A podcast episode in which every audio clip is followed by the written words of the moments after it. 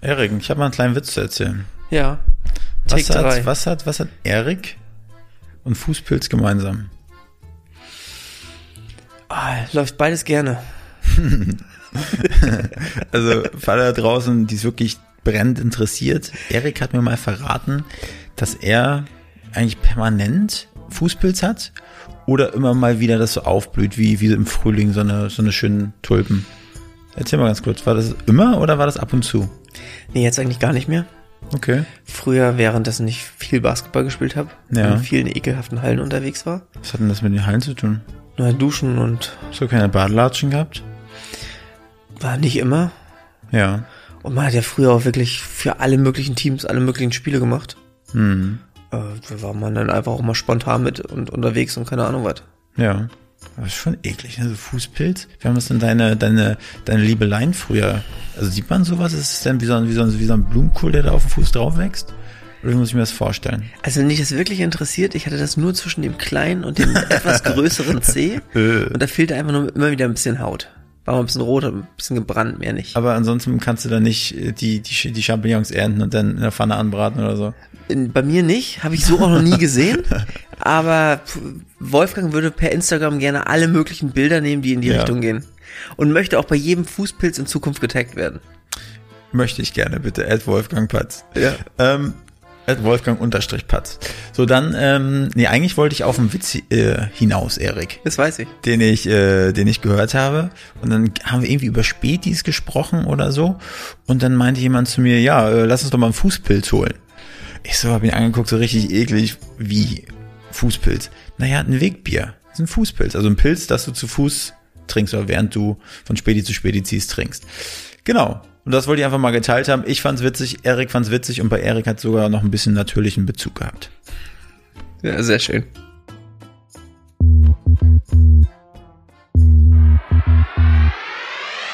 Willkommen bei Hauptstadt Podcast, dem Podcast mitten aus der Hauptstadt mit Wolfgang und dem Erik. Wir interviewen Unternehmer, Schauspieler, Politiker, Sportler, Stars und Sternchen und wer hätte es gedacht, auch echte Berliner Schnauzen. Ich glaub, ich werd bekloppt. Dit muss ich mir jetzt mal geben. Wenn ihr keine Folge von Hauptstadt Podcast verpassen wollt, dann abonniert uns doch einfach auf allen Kanälen und vergesst nicht euren Freunden und eurer Familie davon zu erzählen. Und damit starten wir in die heutige Folge. Guter Übergang? Der wird rausgeschnitten. Okay. Gut. Und herzlich willkommen im Das, das, Hauptstadt-Podcast mach du mal.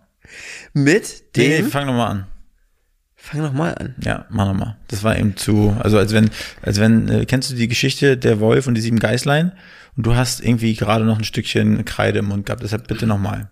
Und jetzt ab in die Folge und herzlich willkommen im Hauptstadt-Podcast mit dem... Stellt euch ein paar Adjektive vor. Wolfgang? Hast du gerade gesagt, und jetzt in die Folge und heute herzlich willkommen. Wie soll ich denn das schneiden, Erik? Also jetzt bitte noch einmal.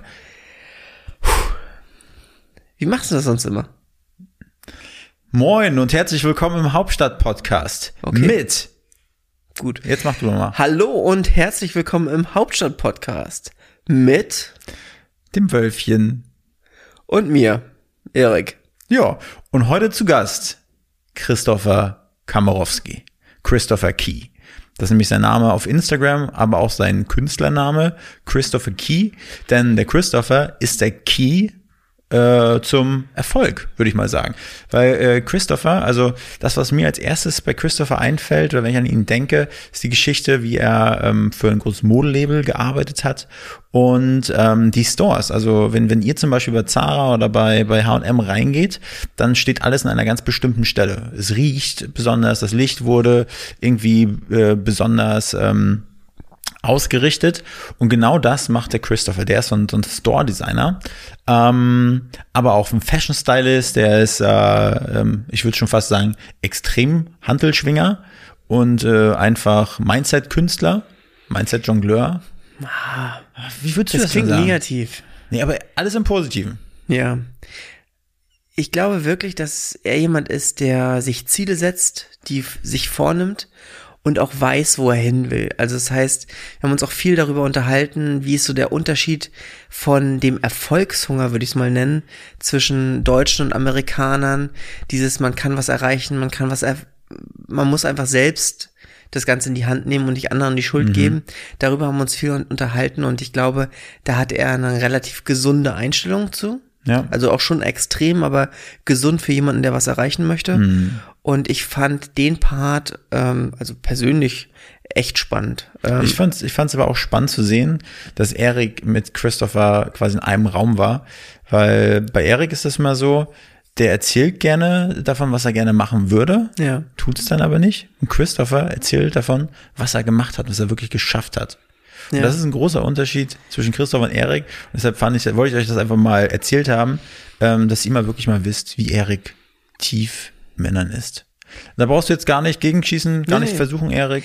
Ich meine, also, Erik, du bist da jetzt frisch aus deinem Urlaub wieder auf dem Sessel. Du ja. hast dich hier, du hast dich um nichts gekümmert, hast dich jetzt auf dem Chefsessel da wieder so ein bisschen hingesetzt, ja. ohne, ohne Schuh. Also alle zukünftigen Gäste, die hier mal sind, ja. die hier mal da sitzen werden, ihr, ihr wisst, Erik war da schon mit seinen Sülz, Fußpilz, äh, Quanten auf dem Stuhl drauf. Ja. Das Am geht besten nicht. Sesselschuhe mitbringen das nächste Mal. Also Erik, du warst ja in Oberwiesenthal, hast du da so ein richtig Happy Family Weekend gehabt oder nee, eine Happy Family Woche? Ja. Du hast ja erzählt, da, da gab's, also da war, da war Kindergeschrei inklusive Bällebad, äh, jegliche Krankheiten und aber auch tiefste Entspannung. Alles inklusive. Aber wie kann das sein, Erik? Also wenn ich mir das vorstelle, Oberwiesenthal, ein Hotel, was für Familien, zuschauen, auf, auf Lärm, auf Kindergeschrei, auf Geheule, auf blutende Finger, auf keine aufgeschürfte Knie. Wie kann das entspannt sein? Ja, es ist eine so kranke Vorstellung von Kindern. Also, mit dem Wort Kind, gibt es irgendeine positive Eigenschaft, die du damit verbindest? Rente, einzahlen, die Rentenkasse für mich. Ja. So, Spaß beiseite, gibt es wirklich irgendwas? Ich glaube, glückliche Gesichter. Ja. Ähm, wenn man vielleicht sein, sein, sich selbst in ein Kind wiedererkennt. Einfach, glaube ich, Freuden im Gesicht. Also es, es gibt schon positive Dinge. Ja. Aber oftmals in meiner Lage, in, mein, in meinem Lebensstand, wie ich jetzt gerade bin, eher negativ. Was auch gar nicht schlimm ist. Nee, was, überhaupt was löst in mir einfach kein, äh, kein Gefühl der muss ich jetzt haben aus. Mhm. Sondern eher so, ah, schieb mal lieber noch zwei, drei Jahre weiter ja. weg. Oder für immer. Oder für immer, wer weiß. Mhm. Erik, erzähl mal von Oberwiesenthal. Das muss doch toll gewesen sein. Oberwiesenthal, was, was ich erfahren habe, relativ spät im Urlaub. Oberwiesenthal ist die höchstgelegene Stadt Deutschlands. Und war, ich hatte dir ein paar Bilder geschickt, können wir vielleicht auch zwei, drei veröffentlichen, wenn du willst. Ähm, war echt cool. So Blick aus dem Pool direkt in die Berge. Waren da nicht auf dem einen Bild, waren da nicht auch heiße Mamas drauf? Nee, waren sie nicht. Klar. Da im Schwimmbad. Definitiv. Da, da haben sie sich doch da so, da haben sie doch so ein kleines Fotoshooting gemacht, wo der Tanga da so geblitzt hat, der Badetanga. Ja. Und äh, wird er rot. Wird er nicht. Und jetzt bin ich mal ein bisschen raus. Du wolltest gerade von dicken Bergen erzählen. Ja, genau. Also es war einfach wirklich ein entspannter Urlaub und entspannt dahingehend, dass sich einfach die Kinder Spaß hatten und man sich um wenig kümmern musste. Weil es war all inclusive? Nee, das hat, äh, da haben wir uns dagegen entschieden. Weil man sowieso, also ich finde es stresst, all inclusive, wirklich dann zwei, drei, vier Mal da zum Essen zu erscheinen ja. am Tag. Deswegen hatten wir nur Frühstück und waren tagsüber eigentlich immer unterwegs. Aber gibt es da nicht auch so Zeiten, an denen man essen kann? Also von acht bis zehn? Ja. Das stresst dich schon? Ja. Oh je. Bist du aber leicht zu stressen? Ich bin leicht zu stressen. Krass. Ja. Hm, ich gar nicht. Das ist richtig. genau. Aber was habt ihr denn das Schönste gegessen? Was war das Highlight? Erzähl mal, die Top drei Gerichte, was du dann Oberwiesenthal hattest. Wenn, Fischstäbchen, Kartoffelpüree und Schnitzel? Wenn ich Fragen stelle rund um, was sind deine Top drei, was sind deine Tipps, dann würdest du mich innerlich am liebsten immer zerfleischen.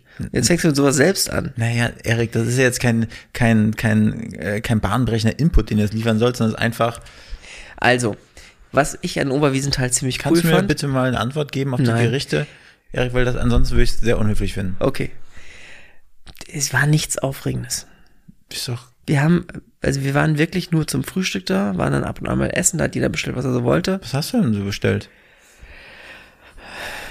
Sachen, die man kennt. Normal Schnitzel, Blumenkohl, Hört sich gut Erbsen. an. Geil. Einfach gutes deutsches Essen. Na geil, ey, das ist doch was. Also hier in Berlin, wo kriegt man denn das noch? Oh ja, da war, wir hatten einen richtig geilen Termin. Gestern, vorgestern. Gut, erzähl, Schnitzel mach hier nicht dein, dein ganzes Cross-Marketing von der ganzen Woche. Cross-Marketing. Oh Mann, diese Folge müssen wir nochmal aufnehmen. Nee, nee. Doch. Erik, Also, laber doch einfach jetzt mal, Mann. Ja, du unterbrichst mich Du ja ständig. gibst ja keine Antworten. Ich will die scheiß Gerichte hören. Du äh, sagst hier Schnitzel und Blumenkohl und Äpfel. Das ist doch, Mann, ich, oh, Insights, Oberwiesenthal Insights. Deshalb sitzen wir hier. Also Oberwiesenthal hat verschiedene Skispringen, Schanzen und auch eine Da hat er immer noch zwei Gerichte ausgelassen. Das kann doch wohl nicht sein. und ähm, wir waren direkt an der an der größten Schanze und haben Leute beobachtet, wie sie da runtergesprungen sind. Wie, die haben sich da umgebracht? Nee, auf Skiern. Ach so. So Skisprung, Fliegen, wie auch immer Das das, ist heißt. geil. Das habe ich früher richtig gefeiert. Du auch? Ich habe das früher mit meinem Opa öfter geguckt, aber ich glaube, es ging eher darum, einfach Zeit mit ihm zu verbringen, als Mhm. jetzt da wirklich interessiert für zu sein. Klar hat man über Martin Schmidt und Hannawald und wie sie alle hießen, dann auch mal gelesen, wenn man was gefunden hat und das auch gefeiert, wenn dann ein Deutscher gewinnt. Und nicht, wie hieß der andere immer noch, der da so gut war. Kein Deutscher, sondern Äh, ein, ein. Ausländer. Achso, äh, du meinst. Äh, ja, ja, es- Richtig, genau, den meinen wir. Und ähm, Jan Ahun. Ist das so? Mhm. Okay. Jedenfalls ähm, haben wir die beobachtet, wie sie da runtergesprungen sind. Und haben uns auch mit denen noch ein bisschen unterhalten. Und ich dachte, die springen bestimmt jeden Tag, den ganzen Tag und dann ist das halt deren Job. Aber die sind wirklich auf, die, also direkt an der Schanze nur drei, viermal die Woche und machen dann in der Regel auch nur sechs Sprünge.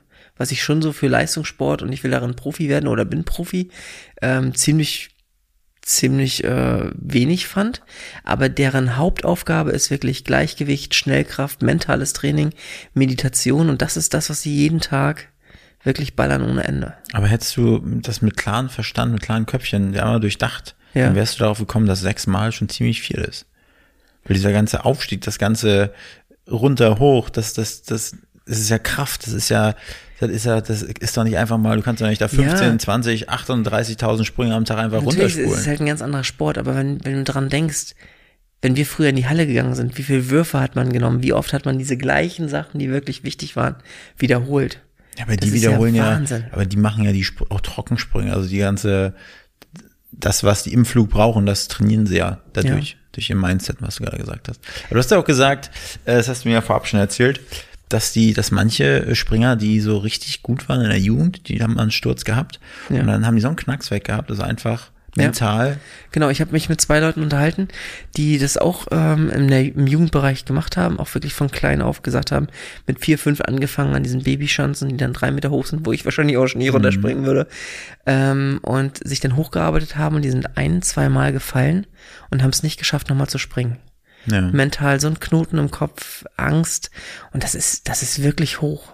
Also Das ist wirklich hoch. Die ballern da ja auch mit 100 Sachen da diese Ja. Schanze runter und stehen ja bis zu, keine Ahnung, 5, 6, 7 Meter hoch in der Luft. Ja, Das ist schon, das ist schon Richtig. krass. Mir wird ja. auf dem Fahrrad schon schlecht. Genau, und der eine meinte, dann ging es noch um die Polsterung, die sie zwischen ähm, Wade und Achillessehne haben, um den Schuh halt, um diesen Winkel irgendwie zu erhöhen. Und da haben sie jetzt auch Dieses kleine Bändchen, ne? Nee, es sind so eine Polsterung gewesen, die hinten dran waren. Mhm. Und da meinten sie auch, ja, das darf jetzt immer maximal so und so hoch sein und so und so breit, weil sonst geht's auf die Knie und führt direkt zum Kreuzbandriss. Und Wow. das sind auch so Sachen, das, das, sowas entsteht ja nur durch Erfahrungswerte. Das Ja. heißt, da sind ein paar Kreuzbänder gerissen, da sind ein paar andere Sachen. Und natürlich gibt's auch da immer mehr technischen Vorsprung und wahrscheinlich weniger gefährliche Stürze als früher. Aber trotzdem ist das ein Sport, weiß ich nicht, hätte ich, Aber mit den Leuten, mit denen du dich da unterhalten hast, Ja. waren das so eine typischen, so die haben in der Kreisklasse damals Fußball gespielt, haben, haben sich einen kleinen C verrenkt und erzählen dann immer, ach, hätte ich mit denen nicht verrenkt, dann wäre ich äh, Weltmeister geworden. er weiß ja nie. War das, hast du das Gefühl gehabt? Nee, er nicht. Okay. Also schon eigentlich gestandene Männer, die dann jetzt auch immer noch irgendwas machen in dem Bereich. Mhm. Da Berge runterfahren oder was auch immer. Der eine war an der Sommerrodelbahn Mhm. Und sah auch noch aus wie irgendwie ein Leistungssportler. Ja. Ähm, also ich, ich kann, glaub denen das schon.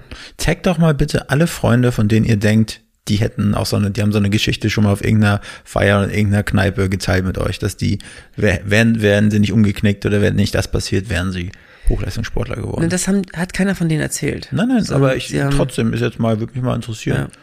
Es ging halt einfach nur darum, dass sie nicht mehr springen konnten. Ja. Das hast du jetzt wirklich klar und deutlich gemacht. Okay. Und ich weiß nicht, hast du noch irgendwas Interessantes mitzuteilen von Oberwiesenthal oder war das schon wirklich das Gar Top-Notch? nichts. Urlaub abgeschlossen. Okay, geil. Aber Erik hat ja schon angeteasert, dass wir die Woche auch gut bürgerlich hier in Berlin essen waren, nach Ja. seiner Rückkehr. Erik hatte anscheinend so schlechtes Essen, dass er irgendwie echt Hunger hatte auf ein vernünftiges Schnitzel, was nicht aus Oberwiesenthal kommt, sondern wir waren in der Gendarmerie, Erik. Richtig. Wo ist die Gendarmerie? Am Gendarmenmarkt. Bingo! Schlauer Junge. Deshalb ist er hier. Deshalb sitzt er hier. Der ist so schnell vom Kopf her. Zack, zack, zack. Wie ein. Flipperautomat. Ja. Erik, was hat dir denn am besten gefallen? Die Kruste, die, die lauwarmen Kartoffeln oder der Preis für 16,90 Euro? Ich fange mal mit was Negativem an. Ja. Auf der Fahrt dahin habe ich meine Kopfhörer verloren. Oh, das ist Die. AirPods. Was sind das für Dinge? AirPods. Hm. Aber der, der es gefunden hat, der wird sich nicht freuen, weil die sehen immer richtig versumpft Die- aus. die sehen richtig ekelhaft bei mir Richtig orange. Das lässt aber mit Absicht dran, falls die mal einer findet. Ja, richtig. Ähm, mit der Hoffnung, die haben ja einen Namen, dass, dass sie zurückgebracht Ja. werden. Ähm, also ich vermisse ich schon, Ja. ja. Aber das Schnitzel war wirklich gut. Ähm, ganz dünn geschnitten, äh, alles andere als trocken, geil paniert. Mhm. War, Ja gut, aber bei, bei dem Gespräch, wir waren ja dann, wir haben uns ja mit Alex dort getroffen. ja. Hast du dich auch über das Thema Immobilien ein bisschen äh, unterhalten. Da sind auch nochmal wieder so kleine Dinge rausgekommen, wo Erik vielleicht irgendwann mal leben will in seiner Zukunft. Ne? Das fand ich ganz spannend. Okay. Ähm, ich fand es Und- viel, viel spannender, Und wir dann äh, haben wir uns auch über das äh, Thema, Erik, ganz ehrlich, Erik, Ja. das geht mir auf den Sack.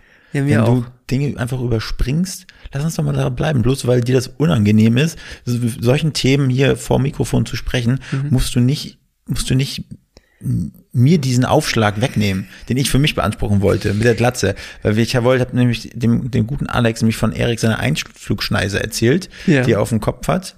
Und dass ich ja eigentlich der bin, der Mann, der Erik zu dem gemacht hat, was er heute ist oder wie ihr ihn heute seht. Weil wenn es nach Erik gehen würde, dann hätte er links und rechts irgendwie zwei Haarbüschel auf dem Kopf, Mitte gar keine Haare mehr, weil sie nämlich da ein bisschen, wie sagt man das so schön, lichte werden. Ich würde rüberkämmen einfach. Ja, und dann, ich bin ja nämlich Erik Starfriseur. Ja, Ich habe ihn ja mal zu seinem Geburtstag eine Haarschneidemaschine geschenkt und jetzt wöchentlich schneide ich ihm hier die Haare. Also ein bisschen mein Verdienst, dass Erik hier so toll heute dasteht. Und, äh, und dann meinte ich zu Alex, oh, wie jetzt sind wir darauf gekommen? Alex, du hast auch schöne Haare.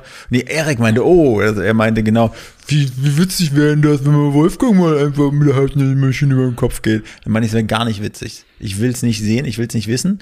Und dann meinte Alex so, hey, wie kön- könntest du einfach mal so bei so einem Maskenbild, ne, so eine, so ein, so ein, na, so ein, na, so, ein, so eine Art Kondom über den Kopf ziehen lassen Ja. und einfach mal zeigen zu lassen, wie du mit, ähm, wie du ohne Haare aussiehst. Und ich muss sagen, ich wurde damals mal mit einer Sch- Schneeschippe geweckt, hinten auf dem Hinterkopf. Deshalb habe ich einen ziemlichen Plattkopf und möchte das eigentlich nicht wissen, wie ich aussehe ohne Haare. Okay. Kannst du dir vorstellen, dass mir das stehen könnte, Erik? Sag nicht wie, oh ja, du bist so wunderschön, hier steht doch eh alles. Sag mal ganz ehrlich. Also, wie das nachher aussieht und wie jemand oder etwas aussieht, ist mir immer relativ egal. Ich würde diesen, diesen Prozess feiern. Dieses, der patzt schon die ersten Tränen in den Augen und wirklich bippernd, wenn man einfach so mittig einmal durchgeht bei dir. Boah, nee, ganz ehrlich. Das ist, das ist das, was ich, Also ich glaube, ich ähm, würde mir erstmal einschließen für ein paar Monate. ja, das wäre so mein Highlight. Oder einfach nur immer mit Mütze herkommen. Obwohl Mützen mag ich auch nicht so richtig. Oder auch, ich habe ja die Haarschneidemaschine öfter mal in der Hand. Einfach mal so beigehen, so. So, so ein Stück rausschneiden. Aber wovor, ich hast du, traue mich nicht. Wovor, ja, wovor hast du Angst? Das, guck mal, ich bin Ja. doch nun mal wirklich ein Skelett. Also ich bin ja so ein, so, ein- so ein dünner Hering. Was soll denn da passieren? Äh, Ich weiß nicht. Es gibt ja immer so wunde Punkte bei Leuten. Mhm. Bei den meinen, bei einigen sind es die Kinder oder Die Frau. die Frau oder ähm, das Bankkonto, die, die Barreserven und bei dir sind es halt die Haare. Mhm. Und deswegen, ja, Aber haben wir gerade äh, drei, vier Wundepunkte von dir gehabt und nur einen Wundepunkt von, von mir? Das ist aber nicht viel. Also ich meine, das, da merkt man schon, wie, wie empfindlich Erik ist und wie wenig Themen ich hier eigentlich ansprechen darf in diesem Podcast. Es bleibt ja. eigentlich nichts. Ja. Hm. Das ist richtig. Komisch, Erik. Ja. Auf jeden Fall, Erik, äh, morgen, morgen äh, werden mich äh, Ben, Sven und Tobi besuchen kommen. Richtig. Äh, drei meiner besten Freunde aus der Heimat. Äh, Tobi wohnt in Hamburg, ähm, Ben äh, auf dem auf dem Lande und Sven auch auf dem Lande. Und äh, das Wochenende wird auf jeden Fall ziemlich feuchtfröhlich werden, weil immer, wenn die herkommen, ist hier Halli Galli Drecksau Party mit äh, Bekotzen, mit äh, leckerem Essen essen, mit ähm, Limo. Limo, Limo fahren. Oh ja, Limo ist immer ganz gut ja. gewesen. Da haben wir immer bei, bei Dirk, hi, Grüße an Dirk, Limo Service, da haben wir uns so eine Hammerlimousine ausgeliehen. Und dann immer einmal im Jahr, dann wir dann zu dritt oder zu viert mit dieser Hammerlimousine durch Berlin geballert und haben uns da richtig äh, ein zulaufen lassen. Aber wir müssen ja sehen, Ben ist, glaube ich, noch nicht geimpft. Oh. Das heißt, wir werden keine Clubs unsicher machen können. Müssen wir mal gucken, wie das Wochenende so gestaltet wird. Auf jeden Fall werde ich nächste Woche einfach mal dir Rede und Antwort stehen, Erik. Ja. Und auf jeden Fall mir eine Story von den Jungs freigeben lassen, die wir hier im Podcast mal auseinandernehmen können. Ja. Vielleicht auch eine ältere. Genau, rund um, also in Frage kommt natürlich die, die Badewanne, Pappe, Container. Ja. Fußmatte. Wir können das, also das, das werde ich auf so, jeden Fall ansprechen. so die Highlights. Das sind so Insider hier, aber ja. vielleicht wird es nächste Woche kein Insider mehr sein. Genau. Fände ich gut. Ja, Erik. Ich würde sagen, ähm, hast du noch irgendwas mitzuteilen? Nee, gar nichts. Wir sollten mal direkt in die Folge starten. Würde ich auch sagen. Und ähm, ja. Viel Spaß bei der Folge. Viel Spaß bei der Folge. Hello, Christoph Komorowski. Hello there, guys. AKA Christopher Key. Yes. And my first question is, why why uh, did you uh, like call you, yourself. Yeah, did, why do you call yourself Christopher Key? Transformed myself. Well, uh, I do fashion styling, art directions, and visual merchandising.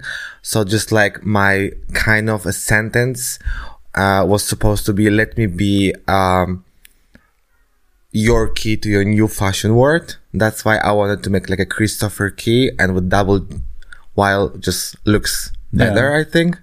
Doesn't That's why and and the way how you how you uh, like spell it or write it it's it's just in the international way not the Polish exactly way. also that just because my name is uh, almost impossible to pronounce yeah people can just like you can break your tongue if you want to yeah. say my name so Christopher is just easier for people to remember. And it's always hard, like that the that the tongue is healing after breaking it, right? the process so. of healing takes a long time. Everything what has to heal it, like you know, it's painful. Yeah, it's definitely painful. Eric, did, did you also have some experience with tongue tongue breaking? Uh, no, I don't. Well, you should try to speak Danish then. okay. For sure, you're gonna break your tongue. but was it a way for you to um, also don't show where you're from? Is it is it a big part?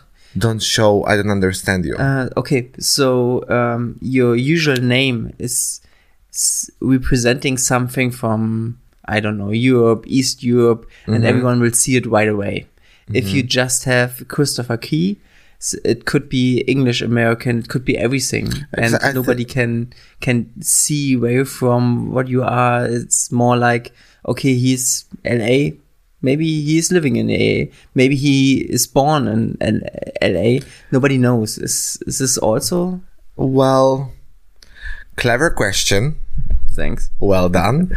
Uh, yeah, I think first of all, it's more international and I want to like grow and develop myself on like bigger platform, mm-hmm. not only in the, in the in my country when I was born or in Denmark when I was growing up. I just like wanted more. So, and I think also it's very good for your self branding to to show from from the very beginning that you aim for something bigger mm-hmm. than just the countries that you're born or raised, whatever. Yeah. Yeah. yeah that's why. That's good. Definitely. Good question. Good question. Good answer. Thank you. so, Eric, move on with with your standard question. Usually, we start our podcast with one question. This is, what do you like in Berlin? What do you maybe not like so much? What do I like in Berlin? Uh, well, let's start there. Um, I love the freedom and I love that people are really open minded. Um, yes, definitely. I love the opportunities. Um, and I love that actually it's in the middle of Europe, so you can f- travel anywhere else, uh, like here from. Uh, you can meet a lot of different people, a lot of different people from a lot of different countries, which is actually very interesting and inspiring, you know, to, uh, to see how other people just running their life. What I don't like about Berlin, well, hmm, a lot actually. Uh, I don't like that people don't really give a fuck about their life. Uh, for many people, it's just to go out, get fucked up, and, and take a lot of stuff. Uh, I don't know if I can say that, but I'm saying course, it. of course. Um, yeah, and I think when sometimes I look at the, I mean, it's very important in life to do everything and keep the balance. Absolutely. We all need to go out and we all need to enjoy. Uh, but sometimes when I look at the people who are going out and taking drugs and drinking alcohol every second day, I just look at them and I'm like, what a waste of life. You could do much more than that. And I'm sure you're worth much, much more than that. Uh, what I mean, it's like this city can give you mm, a lot of opportunities. And sometimes I think that more than LA. I used to live in LA, so I exactly know how it's there, uh, or can destroy you. Mm-hmm. And it's up to you what you choose. I mean, destroying is a good, uh, it's a good call. Uh, I was maybe two days ago at Boxhagener Platz, Friedrichshain, and there are so many sick people, like Yeah. sick, like, I'm not sure like what happened in their lives, but they're just like staying on the other side of the street and just yelling and screaming like, like to a, uh trash bin. Exactly. And I think it's also a perfect example for someone who is just like observating. Like, you know, I also know it's, it's a very big pleasure for me to be here. I also listen to a lot of podcasts and I'm really much into it. And I truly believe that we, uh, we are the owners of our lives. Uh, and it's just up to us how we run it. Uh, how we keep, how we keep the discipline, uh, how we plan, uh, what kind of duties daily we have to do uh, to be able to get closer to our goal. Um, if this is, I, with my full respect, I'm not criticizing because this is none of my business, but I'm just saying that you can see many, many people on a mm, very talented people who are not using their talent. Yes. The only thing they do is they drink and they take drugs and they think that this is cool. Well, it is cool, but what what you gonna do when you're 45? I just have the feeling, for example, when I was younger, I had the feeling that like I didn't like I didn't thought about it like that mm, maybe it could be unhealthy for me. It was just fun to drink a lot, to be out with friends, and even like until maybe one or two years ago, it was still like that. I never thought that I like right now, like after my 30 uh 33rd birthday, and somehow I'm a little bit my, my thoughts are shifting a little bit. Sure. I'm, I'm re- realizing, oh, maybe it could be good. For example, Eric, he, he likes to be, he likes to live an unhealthy life. He, he drank white wine. Listen, like you can. I'm not saying I'm not drinking, you know, but I am not. I keep to my towards myself a huge discipline, Mm-hmm. and I will never allow myself to drink, uh, for example, in the middle of the week, because I want to stay focused. Mm-hmm. And a busy per like a, a person who really truly thinks about success very seriously will always find something to do. Always. There is never a time when you can say oh my god there is nothing to do. I'm just gonna watch a movie. Mm-hmm. There is always something to do. Definitely. always. Eric, I think we invited the, the, the, the, the, the perfect guest. the perfect guest. Oh, thank But you. Because, because Eric is also very like success driven. I'm very lazy person. no, no, I'm no kidding. you, you don't you guys don't look like no, no, but it's but but like we started to to talk about like success, but like what is your story? I like you are you are very successful, but but how did you become that person? Like where where are you from? Like tell us a little bit about your story. Well, I I was born in Poland, but my mother took me to Denmark when I was a teenager, and I was growing up there. Mm, so first, I like went to Danish uh, school to learn the language, and I got my first job for as a visual merchandiser for Zara. But I wanted more. Uh, so I decided to study um visual merchandising and branding. And so I did my bachelor. Um, one, one question here. What is visual merchandising? so it's like a shop decorations. Okay. uh, when you enter the shop, like whether it's a luxury brand or something like a mass production like Zara or Valentino. So the way clothes or mannequins and everything, all the layout in the store looks like it's, it's the person like me doing it. Okay. It's not randomly that things are hanging in the store. It's by colors, by fabrics. The light has to be specific. Uh, the windows has to be specific according to the trends and everything that's at the market. And even the sense, right? Even Is- what? Is a sense like what? what- Absolutely. Even the smell. yeah. You know, it's also very important what's hanging on the right side because I don't know, it's like psychologically proved that 75% people who actually enter the store will go always to the right because 75% of the people in the world are right-handed. Mm-hmm. So whatever like best selling products you always need to put there. So people who, whoever enters can actually buy them, mm-hmm. which is, of course, it's all about the money for huge companies. So it's good for them. So I did that. Um, and then I was headhunted to, from Zara to Giorgio Armani when I spent seven years. Uh, I started as a, um, seller, but it was very shortly. And because afterwards I got a position as a visual merchandiser for North Europe. So I was managing Scandinavia, Austria, Germany and Switzerland. That sounds Uh, crazy. I mean, Giorgio Armani is like a huge brand. Yeah. Like, how did they came across? Well, actually, it was a coincidence. Uh, one guy came to me and like, was just a hand hunter, you know? He asked like, I have a job. Would you be In interested? Copenhagen? Yes. I said, yeah. Why? What's that? Let's meet. And so we met. Okay. And then it, it, I said immediately, of course, I said yes. I wanted, of course, because from being an in-store visual merchandiser to such a position was amazing. And I've met a lot of great people there and it was a lesson of my life. Uh, it's a huge company and everyone told me like, if you survive this company for more than three years, you can do whatever in your life because this is a jungle. I survived seven.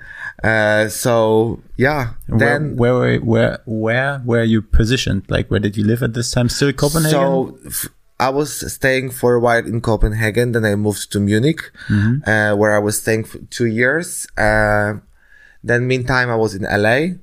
And then uh, from LA, I came here and then like Denmark and like, you know, like, was it a little bit to to sneak into his, the fashion industry in LA, or was it more were you interested about like America itself? Well, in the States, I decided to do the top up. So, uh, in my, in my like, mm, you know, how can I say that? In fields, uh, you can have masters. So when you have bachelor visual merchandising, you can do a top up or a special course, which I wanted to do in LA. So I got into school in LA for branding and styling and I went there to study. okay.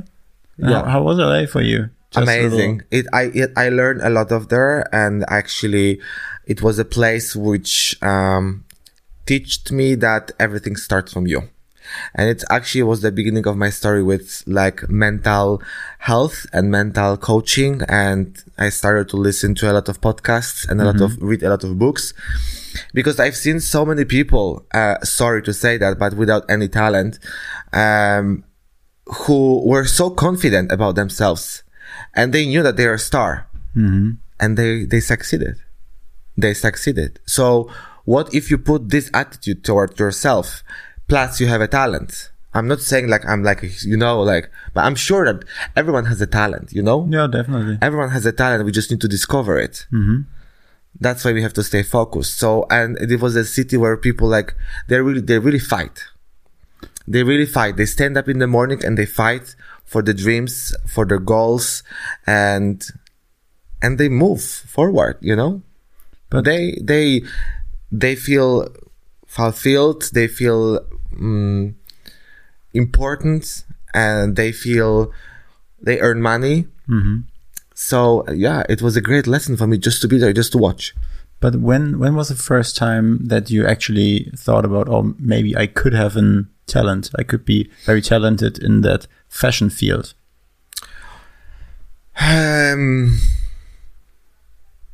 well, I was always into it since a very young age. Like uh, already in Poland, back in Poland. Yes, back in Poland, uh, when I was a teenager, my not a teenager, like even a kid, my mother told me she took me for uh, to the store with her, and I was seven, and I looked at her and said, "This doesn't fit together."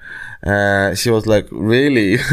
so I was really always into it, like marketing, branding, you know, styling, art directions, and everything was creative, and everything what can dev- develop the company, but I didn't want to be one of those people who only know how to create. I also wanted to know something more about marketing and numbers. Mm-hmm. That's why I decided to study because it's very much connected together, you know?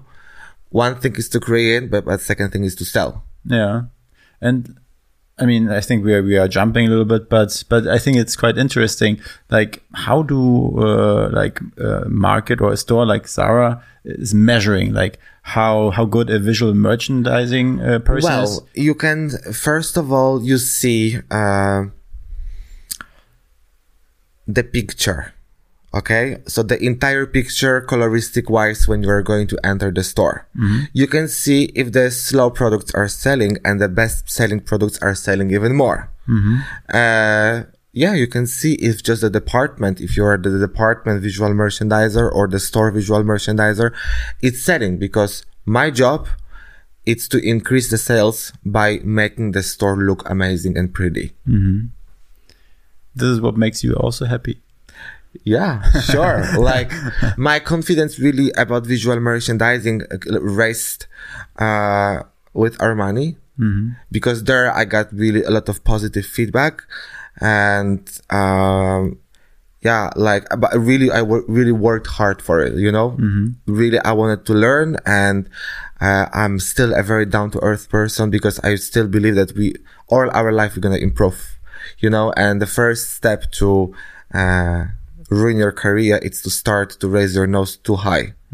Uh, you have to always stay humble and and get the knowledge from people who are around you because they can also give you something, you know. I can picture that that that it's really hard for for people that are starting to uh, being successful. Yeah. And like That's why I think it's so important to really work on yourself because you need to know your value and you need to know who you are and what you're worth. Um, and you should definitely be proud of your success, not apologize for it because we all know how much work it cost us. Is a dedication, is a sacrifice, is a discipline. Uh, but you should not make anyone feel like a piece of shit just because you did something a bit more. You should always like stay open and learn, you know, from, from everyone around you. yeah. How how do you see the future of stores? Um, for example, a few weeks ago, I went to uh, Hamburg. Yeah.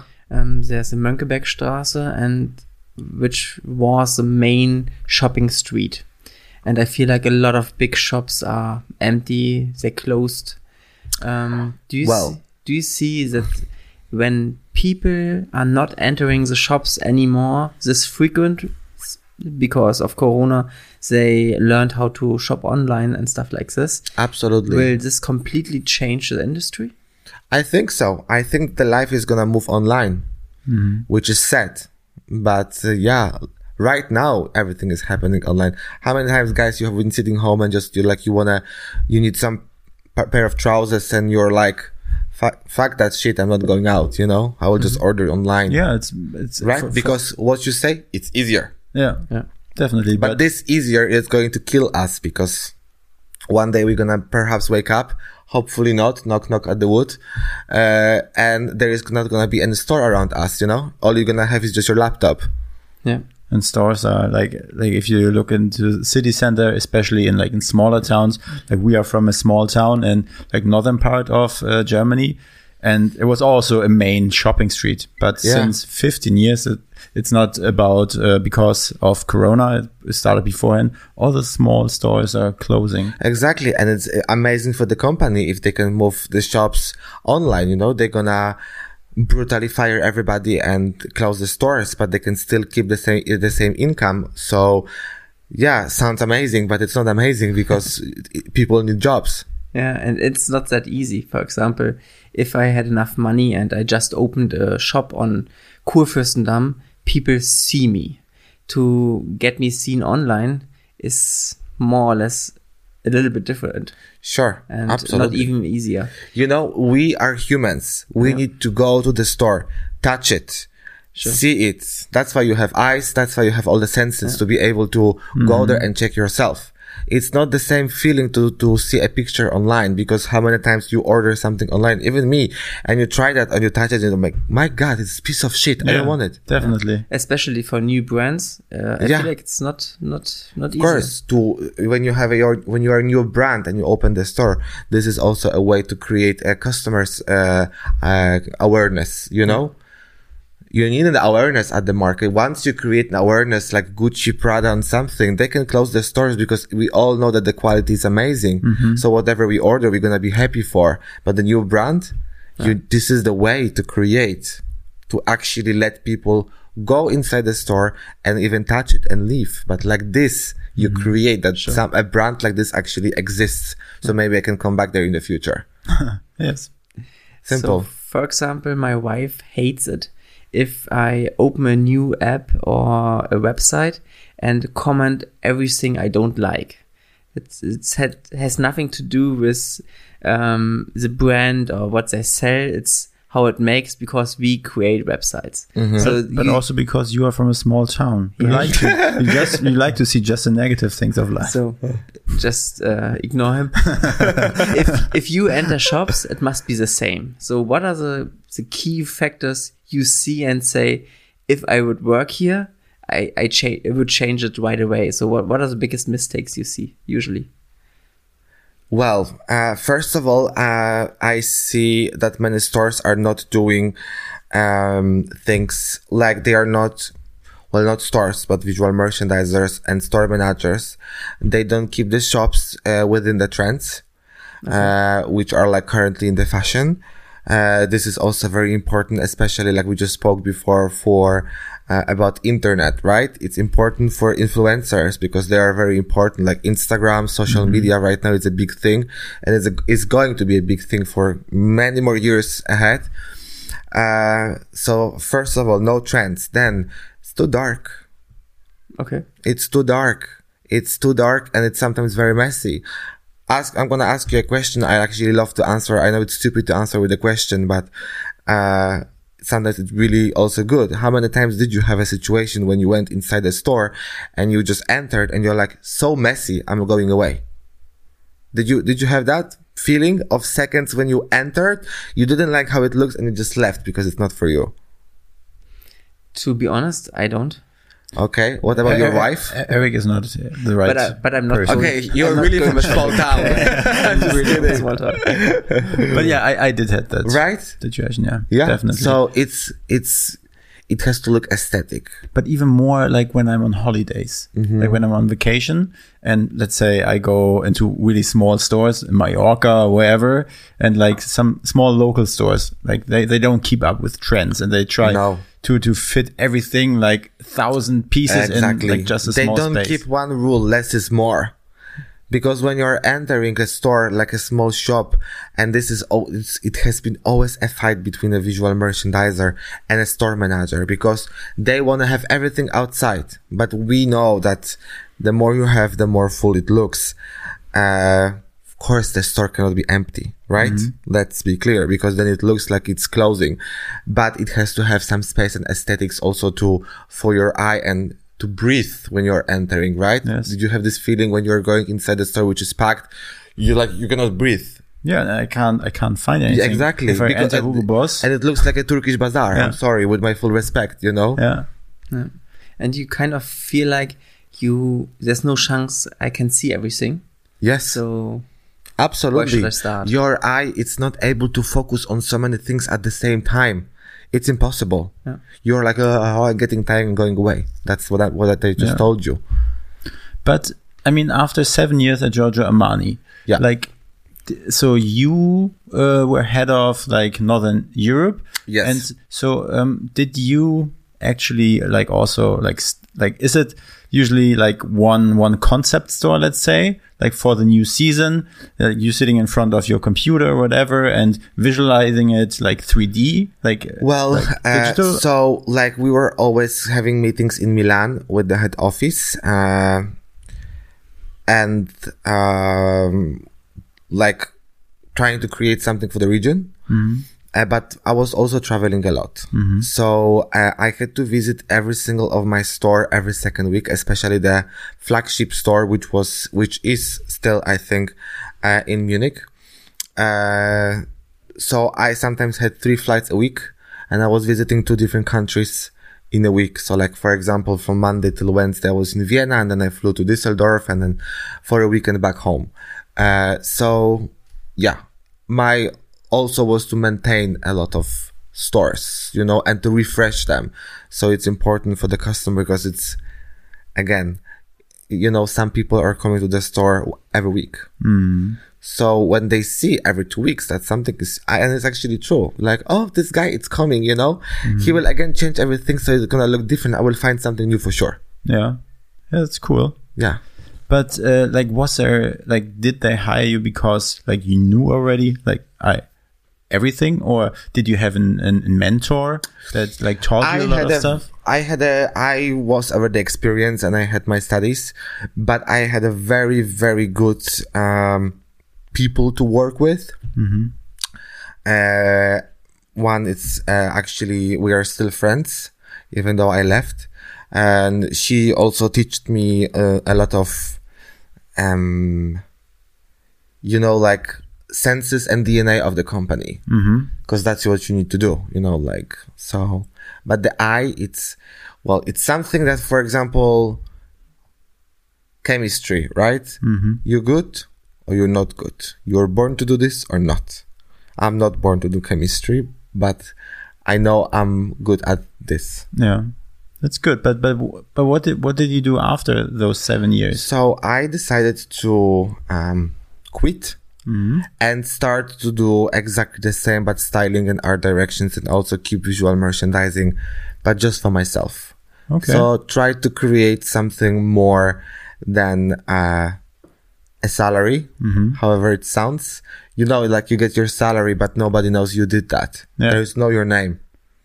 So I was hungry to to perform, to work. Even I was ready to work hundred hour hours per week, but to build up something around my name. So actually, when people see that there is an editorial in a magazine, there is also my name, so they know I did that. Mm-hmm.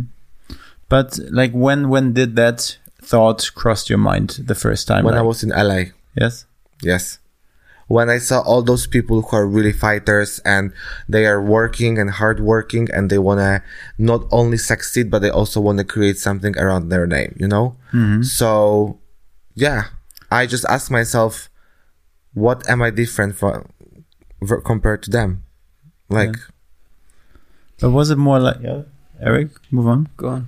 Uh, was it more like uh, like you woke up that one morning and then just quit, or did you like have a plan? Oh, in one year I'm going to quit. I have to save up a lot of money. I am going to those network events. I need to network more than Yes, of course. Yes, Okay. of course, because I knew that um, at the beginning it's going to be hard. You mm-hmm. know, it's it's not gonna be like I'm gonna wake up in the morning, the day after I left the company, and and my emails is going to be offer after offer. Mm-hmm. It's not like that. You need exactly as you said, networking, meeting people. Uh, I can't even explain how many jobs I did for free just to be out there and just to meet people and just to prove myself. You know, mm-hmm. just because there is coming a guy who did, who did Giorgio Armani doesn't mean that we have to take him. Show what you can, then we can give you the money. You know. yes. So th- that's how it worked. And at this time, have you had customers already? At the beginning, Yes. no, Okay.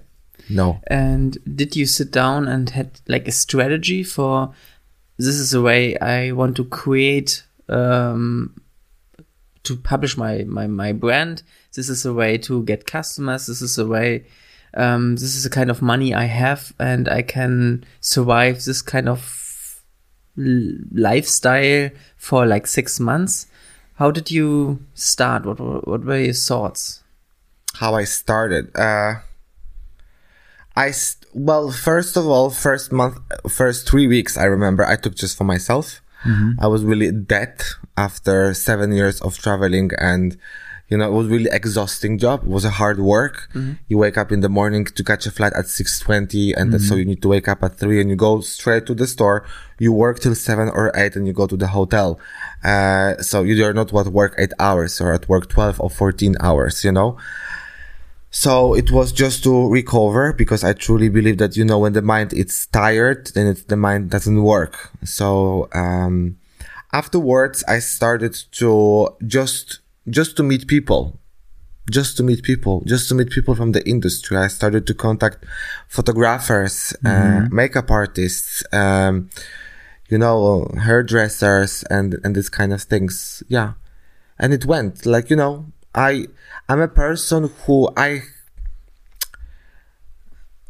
when I say to myself that I want to reach that goal, I make a small plan, plan how to get there. But on your way, you need to be elastic because a lot of things can change Sure. right? So I, I'm sure that we both all know that the elastic rule it's it's the key to to succeed because you can put one way in your mind and, and get stuck with it because mm-hmm. what if something exactly will change? Then you're gonna start to freak out, you know? And do you remember the first paid job? Like the first time that you that someone like paid you? Yes, Yes, I remember. Yeah.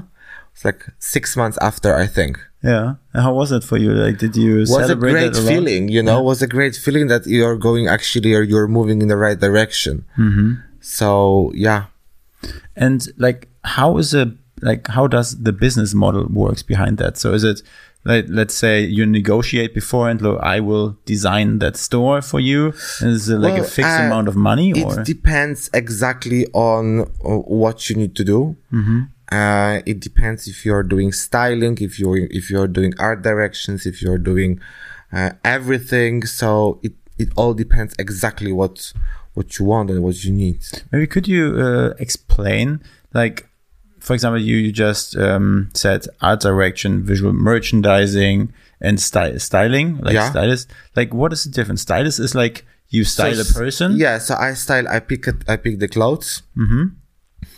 Uh, and I just put them together. But if I do styling and art directions, which is like, uh, so you do everything from the mood board, uh, choosing the model, uh, finding a concept, uh, directing a little bit the model and, and, and everything, you know? Okay. So yeah, I'm waiting for an answer. Uh, f- so I might have actually one very, very nice editorial which I did, uh, where I was also doing art directions. Uh, waiting for the answer if it's gonna come out This is for magazine. for magazine. Yeah. Yes.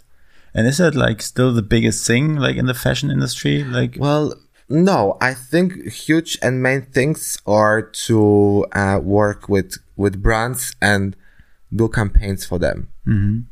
This is this is the best jobs you can get. Magazines. uh, A couple of years ago, they used to pay much better than they're actually paying right now. Because everyone wants to be published because it's a great PR. So there is a lot of magazines who are actually telling you like, yeah, we will, we, we can work with you, but we will not pay you. Cause they know it's, everybody wants to be in vogue. is it? But is the industry like that? That there are a lot of uh, like self-employed people like you, or is it more like that? That maybe Gucci or or, or I think it's big 50 magazine- 50, Yeah? Mm-hmm. you know? I think it depends. Um, there is, a, there is, there are also like, you know, art directors and head of design and buyers working for Gucci and this kind of brands, Mm-hmm. you know? Yeah. So, yeah. I'm down. Like, if they want me, honey, I'm going. Um, Eric, do you still have? Do you have another question on that topic? More. yeah, we can change it. Yeah, okay, go for it. I- it starts to be boring. You said a few times that you liked the mentality in Los Angeles. Yeah. Everyone is fighting. Everyone is trying to create something, yeah. something around their name, something bigger, change something, whatever. Do you see this in Germany as well, or not at all? Uh, in Berlin or in Germany? Um, both, That's a good question. both. Both. And maybe to buy you some time, um, right now I feel like we or our kids are said you can do whatever you want, you can achieve whatever you want, and a lot of people spending a lot of time saying saying this, but they're not doing it. So Well, I think that we don't have as many fighters as we have there because German people, they have completely different mentality than American people. Uh, and it's absolutely, I'm not trying to be offensive Yeah, or sure. anything like that. Okay. Just to be sure, uh, just to make sure. Uh, but I truly also believe that it comes a lot from, from politics, right? It's, it's capitalism there. So if you, if you don't earn, you will die. And if you don't earn here, the country will help you. That's the main thing. That's why the people don't have to worry as much as American people need to worry. Makes sense. Right? You know that the country will support you. it's the same. I- But if, if you lose your job and you have now, if you have no income and if you don't uh, work like American people, you will die. You're gonna be on the street. I mean, that was a question that I asked myself, like before I quit my job. What can actually, what's the worst thing that can happen? I won't die because somebody will help me. That was a deci- Absolutely. That was the reason why I did that. absolutely. You will not die you know? You will you will survive. It's not it's not america. And uh, from the very young age in the states people are telling their kids you can as you said you can do everything you want in your life. You can be something. You are already something. You have to go forward. You have to blah blah blah blah blah like this you know? You have to work on yourself. You have to look good and and this kind of things uh, so I think it's also a lot, a lot depends on the culture, you know? Mm-hmm. I think that, mm, I love this word in German, Deutsche Ordnung, you know? Yeah. uh, it's, in German, it's everything, it's with rules it's extremely organized. And this is also why I truly believe that the economy and the country economically wise, economically wise, yeah, that's Yeah, right. I think Yeah makes sense. Uh, it's it's so strong, right? Because people are organized. Yes. So it's, it, I think it comes a lot. It's like a like a circle. Yeah. That's how I understand that. Question answered, Eric. yeah, perfectly answered. Thanks. So now let's move on to social media, Instagram. yes. So you are organized. You look very good. You're you're you're very fit. Thank I think, you. I think My that goodness, so many compliments at the same time. I think that's the perfect setup to be mm, like a content creator on Instagram. Um, would you call yourself a content creator? Well, I haven't had any uh, offer like that, and I haven't done that for anyone. But if I would get an offer, yes, I would feel strong enough to do it because I love to do it. Yes. I really love doing pictures for companies or doing pictures for my social media. Uh, yeah. And I would be like like, like when when did you start like Instagram? Like I started Instagram a while ago, but I haven't, I, I was not really paying attention to it that much when I started it. My fault. Uh, but I really focus on it right now because it's a huge part and it's going to be a huge part. It's, I think it's the best platform to promote yourself, uh, yourself, your brand or whatever it's around you. and and so you you just have like twenty thousand followers. Yeah. Um, like when did it start to grow? Uh, when I was in LA, really. You knew a lot of people. You met a lot of people, or Uh, like- just like I started to really post regularly when I was there. And you know, like all the hashtags and tags and locations and just people were coming, you know, people were tagging me and yeah, that's how it's how, going. how long right. is that ago? How many years? Well, I was in LA 2018, Okay. 17, 17. Okay. And right now it's still growing with a pace you are happy with, or is it? It's growing, uh, yes, but slow. Mm-hmm. slow and all the people and all the research I did with all my friends around who are actually huge on Instagram, they told me that Instagram cut a lot of the engagement. Mm-hmm. No idea why. So it's going very like slow. Also, you can see this on the engagement in, in terms of likes uh, under the picture. They are like it used to be double up, but now it's really like you can also see this on the celebrities. Yeah. Jeffree Star, for example, he used to have like one or two million likes under the picture. Now he has like barely half 1000000 Like, hello, why?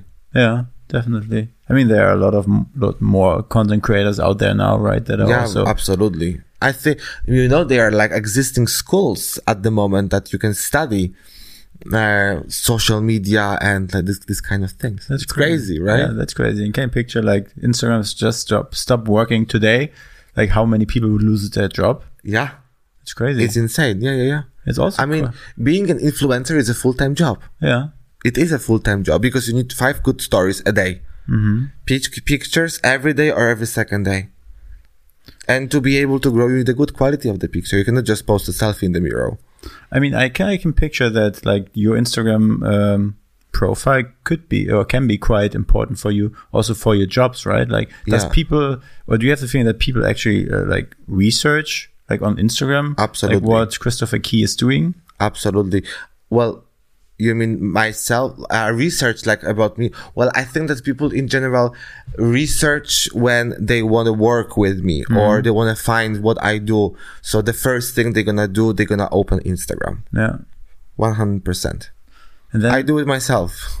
And then, then are, are you talking a lot about your work, like how you maybe let's up let, let's let's let's think about maybe how you would um, art direct or how you would sty- like do your styling. No. I think that you know when someone is already contacting you, you have in, in enough written on the website and enough written on the on Instagram, so that people actually can see what you've done so far. Of course, if they have any questions, they're gonna ask you. Uh, but when they are already contacting you for a particular job, they know uh, already what you've done and what you can do. But I mean, it's probably very uh, important for you to like when you have a new client and he sees you the first time, like you look like fit, styled. Uh, I think okay, he knows he know how it works. But if you would just wear a gray suit and maybe you would have like long hairs, like you wouldn't wash your hands that often. You know, now we will maybe go to the part which I really also care a lot, which is like taking care of yourself outside and inside. Mm-hmm. Um, because this requires a lot of discipline. Um, taking care of your body, for example. Uh, for some people, it's just muscles. For me, it's not just muscles. For me, it's a discipline and dedication. And if you have a discipline towards yourself, you can, we will also have the discipline towards your job because that's how it works. First, it start, everything starts from you. And people who say like, oh, it's hard. Oh, because I cannot drink alcohol. Oh, because I cannot eat junky food. Well, then it's gonna also gonna probably like this be with work. Like, oh, I will do it tomorrow. Oh, I will do it later. Oh, no, I don't have the power now. Mm-hmm. Definitely. You said that this kind of change took place when you went to LA. You started watching, uh, hearing a lot of podcasts, reading a lot of books. What are the main people, books, podcasts which um, influenced you at this part Mm, to get to get this kind of thinking, to get this kind of change? Uh, well, I started with Anthony Robbins, and uh, I started with. Uh, I always forget the second name. Anthony Robbins and. Uh, blah, blah, blah. Let's call him Mr. X. No, I have. To, I need to find out. Anthony Robbins and It's fine. You can just put it in the show notes. Yeah, second one. It will come back to my mind. I started with them. Uh, very good books. Um, but right now I am really stuck with one Polish guy. Uh, it calls uh, Zen Jaskiniowca, whatever. Uh, the guy is insane. The guy is incredible, and I'm completely addicted. And I listen to one podcast a day. It is a must. It's on my list to do, and there is no way if even if I have to do it until three o'clock in the morning, and I will get just four hours of sleep, I need to do it because it really gives me a lot of knowledge, you know. And it's so funny that the knowledge is just waiting for us out there. But all we need to do is just go for it. So is it in, in Polish? Yes, it's in Polish. Yes, but he is. Um, You see, if I would know the second name, it's very similar. Um, Anthony Robbins and Brian Tracy, Okay. right? Yeah. Yeah. So yes. And th- those those people influence you a lot. Well, I was listening to a lot, yeah, and the books are really worth. Like you know, I think that all them like these mental coaches, I, and I listen to them a lot. Uh, they speak the the the concept of what they're speaking is more or less the same. Uh, everyone is just saying it in a different way. Uh, but that guy from from Poland is really amazing because he's not only describing how to uh, reach the things, but he is also putting a lot of attention that everything starts from you. Everything starts from us, and I will say this for the rest of my life. At the from since I don't know when, that everything starts from us and there's nothing absolutely nothing that we cannot do in our life. And once you actually put this to your mind and you will realize that this is the truth you're gonna wake up in the morning with so much energy because you will be like okay what's gonna happen today? You know? And you said a few times that you have like daily goals or a goal in mind or always a goal in mind.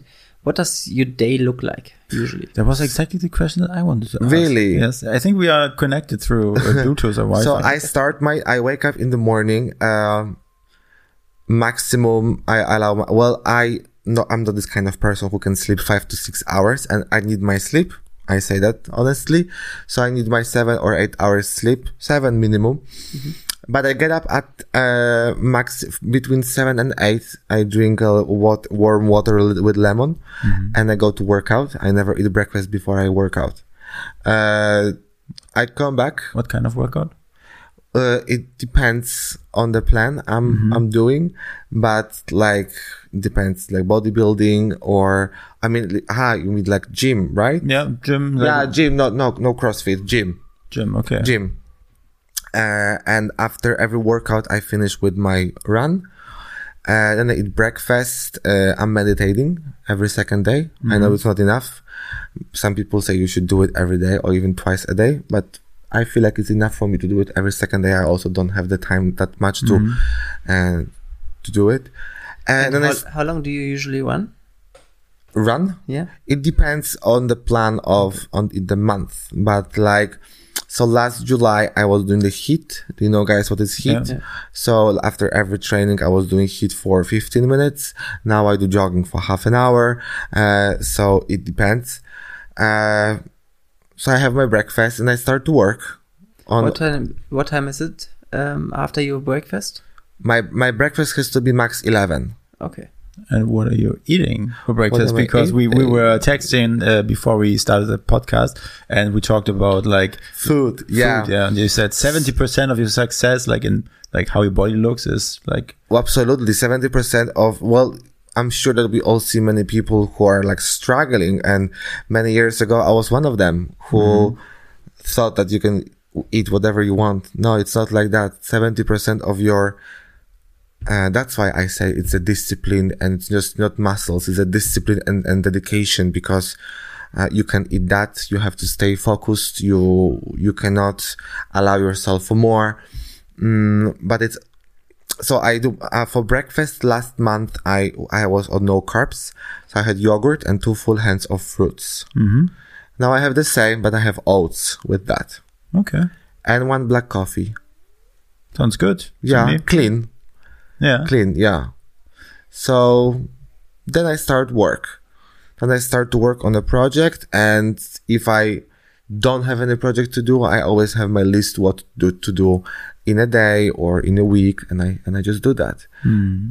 You know, I think that the the person who really wants it's creating more opportunities that it's coming to us. Hmm. And how many hours per day usually working? Well, I try to work like there is no actually the, how many hours I work. If I have to work 10, I work 10. If I have to work six or seven, I work six or seven. You know, it's like, uh, but whatever I put on the list in the week or in a day, it has to be done. So I also, I also take it as a work when I, for example, listen to, to the podcasts, right? Because it's what one or two hours. I need to stay focused and concentrate, concentrated. I do some notes. Uh, You sit down and listen to it Yes. carefully. Yeah. I can't. No, I, like I don't do it in this I way. have to, I have three full notes with um like a notebooks with my notes. Mm-hmm.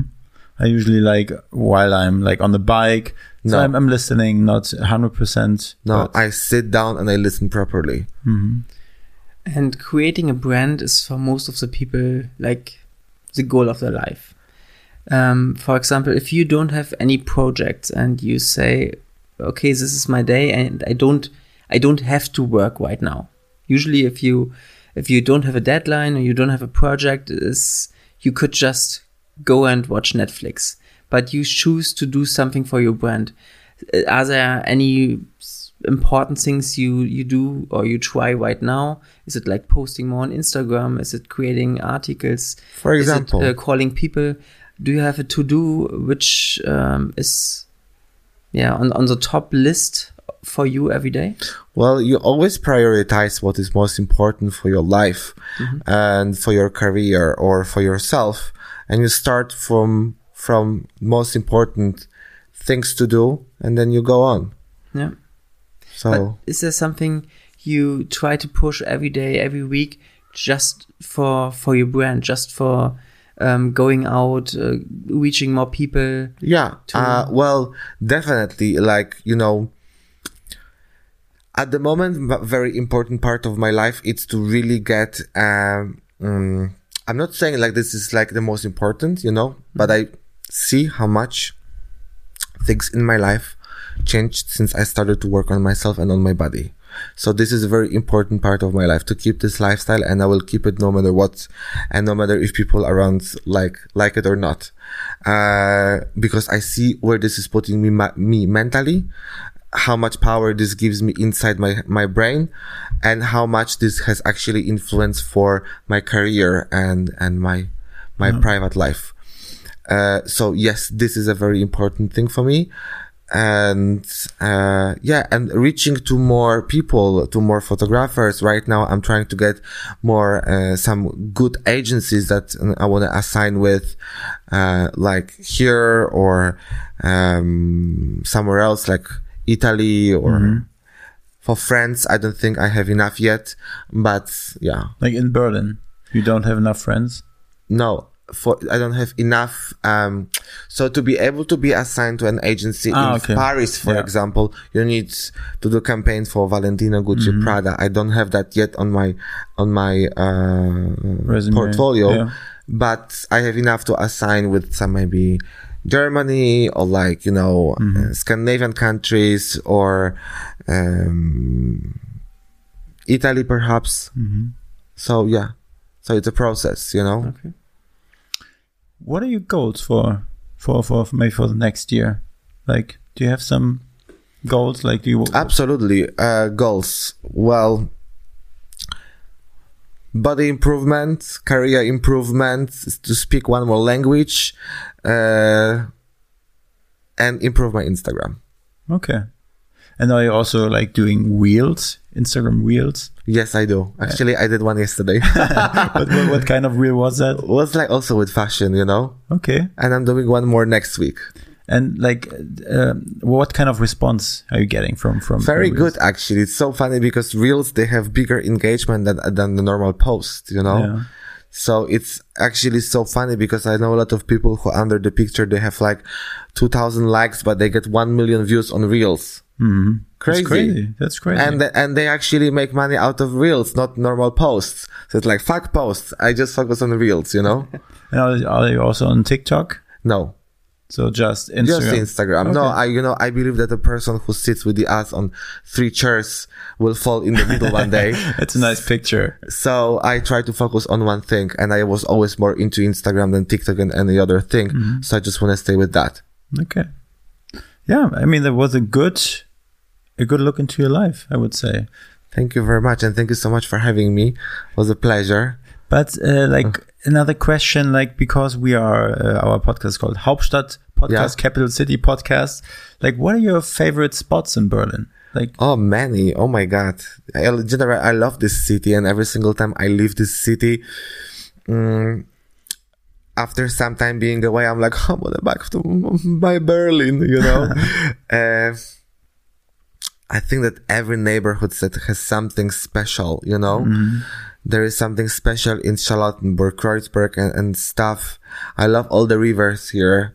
Uh, I, in general, I love water. Uh, all the rooftops and Yeah, what, what are where where where can I find good rooftop bars? depends where you want to go. Like if you want to go to some in Charlottenburg, then I don't know, like, uh, well, Monkey Bar, it's a little bit like, you know, mm, but like this Model 1 rooftop, it's nice. Uh, then you have this one on Prenzlauer which is like called Deck 5, I think. Okay, Schönhauser Allee, right? Yeah, Schönhauser Allee. Um, Klunkerkranich, right? Klunkerkranich Neukölln. yes, exactly. This is also a nice spot. Yeah, giving some insights here for the expert that live here. thousands of uh, good restaurants. Uh, yeah, like I'm up. I love sushi. yeah, sushi is Oh my god, guys! I can eat breakfast, lunch, and dinner. Honestly speaking, so when I have my cheating meal, it's like sushi. Uh, Sushi is your cheating uh, day uh, Well, dish? at the moment, yes, but when I was on the previous diet, I could eat everything. But right now, I have to eat very clean. I also have to be honest with you. I feel really um, better when I eat clean. yeah.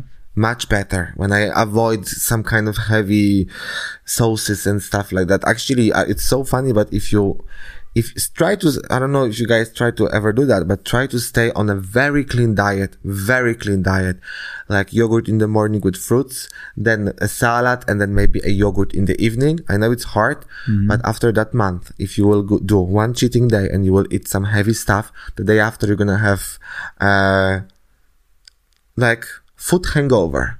Food hangover. Yeah, you're gonna feel like after alcohol, even worse. Oh. You're gonna be swollen and feel like a piece of shit. Sounds like Super Size Me. Do you know that documentary? And I never believed that. Yeah. But my trainer told me like, you will see, try. And I did that. I couldn't stand up. And I said, never again. I will never do it again. You feel different, you know? And also your mind, it's different. Yeah. You know, there is a reason why in Israel people say, to show me who you are, show me your friends and show me your fridge. or what you have in your fridge. I do have some rotten bananas in my fridge. Oh, it's perfect. Maybe. So I'm, I'm a rotten banana, basically. yeah. so, um, like in our community, like maybe there are some interesting people out there that could be also interesting for your career. It's possible. So, Yeah. like, what kind of like jobs are you open for? Like, what? Well, I'm down for many things, like uh, everything what what's to do with creativity, like styling, art directing, visual merchandising. I really would love to work with some uh, celebrities or like big uh, productions, like maybe X Factor or you know The Voice of Germany. Yeah. Um, styling some DJs, doing them with the tours. Uh, I'm open. I'm really open, and and I think it's just all about finding the sitting down, finding the conclusion and solution, and we can just go for it. You know, So, Hauptstadt podcast community out there. I'm here. If you know people, or if you are that person, get in contact with Christopher Please, Key. yes, I'll be very happy. So, Christopher, and now it's the final question. Okay. Who would you like to listen to next on our Hauptstadt podcast? Uh, What kind of people should uh, person should we invite to our next podcast? um, should I recommend one particular one? Two or three? whatever you two or like. three. Well, um, a person who really inspired me um, to and showed me really another level of fashion and another level of thinking and became my very good friend. It's Einat Dunn. And I think this guy's a person who you should really speak to because he's one of the biggest mark- makeup artists uh, ever. Okay. Really. Uh, she is doing not only, she's doing art. Mm-hmm. You can check her out. And I think she's going to be absolutely a perfect person to, to speak with. Where where is she living? At the moment, she's staying here because of Corona. She's not able to travel. That's why you will have an opportunity to speak with her. Uh, because normally she's doing her master classes of makeup all around the world. So she's never in one place. Okay. Uh, so I think it's we'll it's, get in it's the with her. one. Yes. Yeah. Perfect. Thank you very much. Thank of you very course, much. my thank you for having me. So Christopher, it was also a pleasure. Really nice to see like your like to get to know more about your journey, like how focused you are, and like yeah, that, that you're just like a um a great example for success, I would say, and for for self motivation and for actually doing, not just talking and listening to stuff, also doing it. doing uh, that's what you just said. Many people it's they want uh and it's it trust me it's sometimes also not easy for for me. I also have days when i just say to myself i don't want to do it. But to be able to change that i suggest that we should all do one thing a day that we hate to do so if you hate washing dishes you have to wash dishes 15 minutes a day every day if you hate to vacuum, you have to vacuum every day for 10 minutes. One thing a day that you hate, start doing. And you will see how things are changing. That's a good idea. Maybe I should say ten minutes nice things to Eric. Yeah. for example.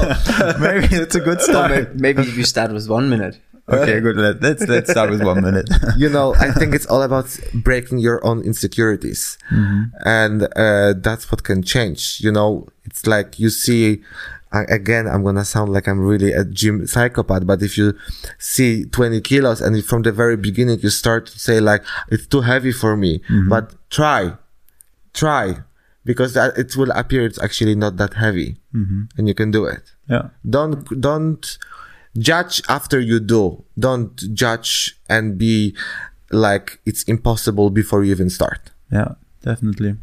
I think this is a good, perfect final sentence. thank you Thank you, Christopher. Bye. Bye. thank you Diese Folge wurde produziert von NextGen Media, deiner Full-Service-Marketing-Agentur aus Berlin.